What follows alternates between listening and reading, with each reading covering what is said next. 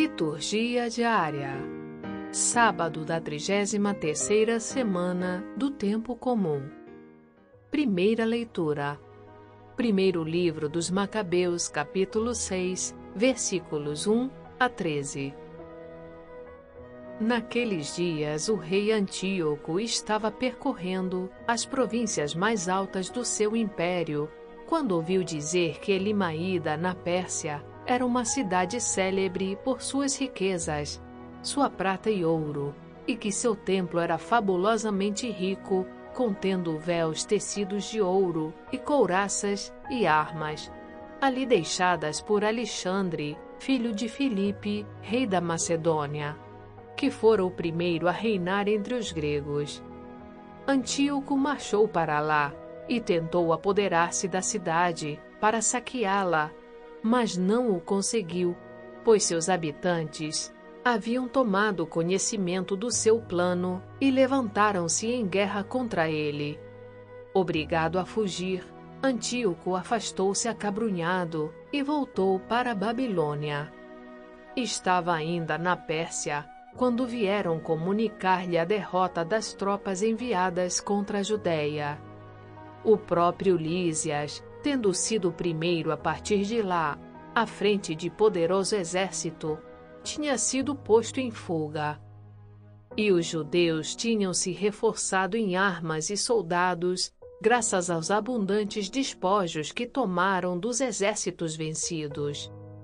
Além disso, tinham derrubado a abominação que ele havia construído sobre o altar de Jerusalém, e tinham cercado o templo com altos muros e ainda fortificado Bet-sur, uma das cidades do rei.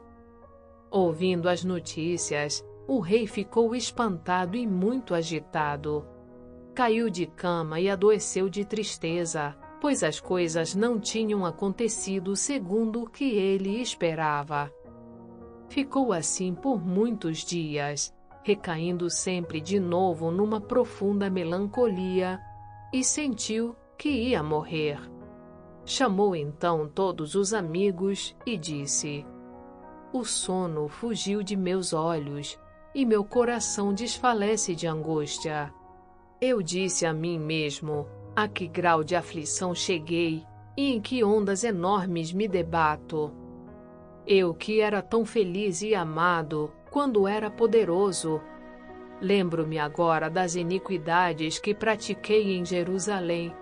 Apoderei-me de todos os objetos de prata e ouro que lá se encontravam e mandei exterminar sem motivo os habitantes de Judá.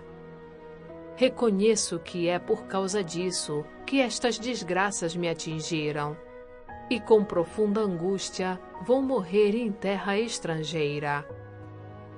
Palavra do Senhor. Graças a Deus.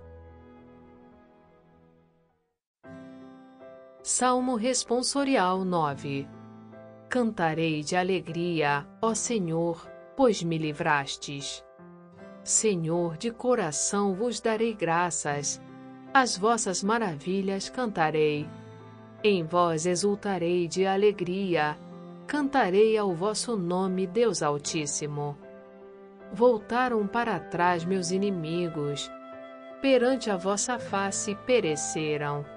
Repreendestes as nações e os maus perdestes, apagastes o seu nome para sempre. Os maus caíram no buraco que cavaram, nos próprios laços foram presos os seus pés mas o pobre não será sempre esquecido, nem é vã a esperança dos humildes. Cantarei de alegria, ó Senhor, pois me livrastes.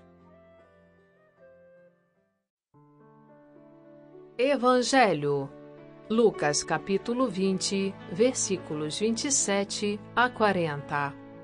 Proclamação do Evangelho de Jesus Cristo segundo Lucas.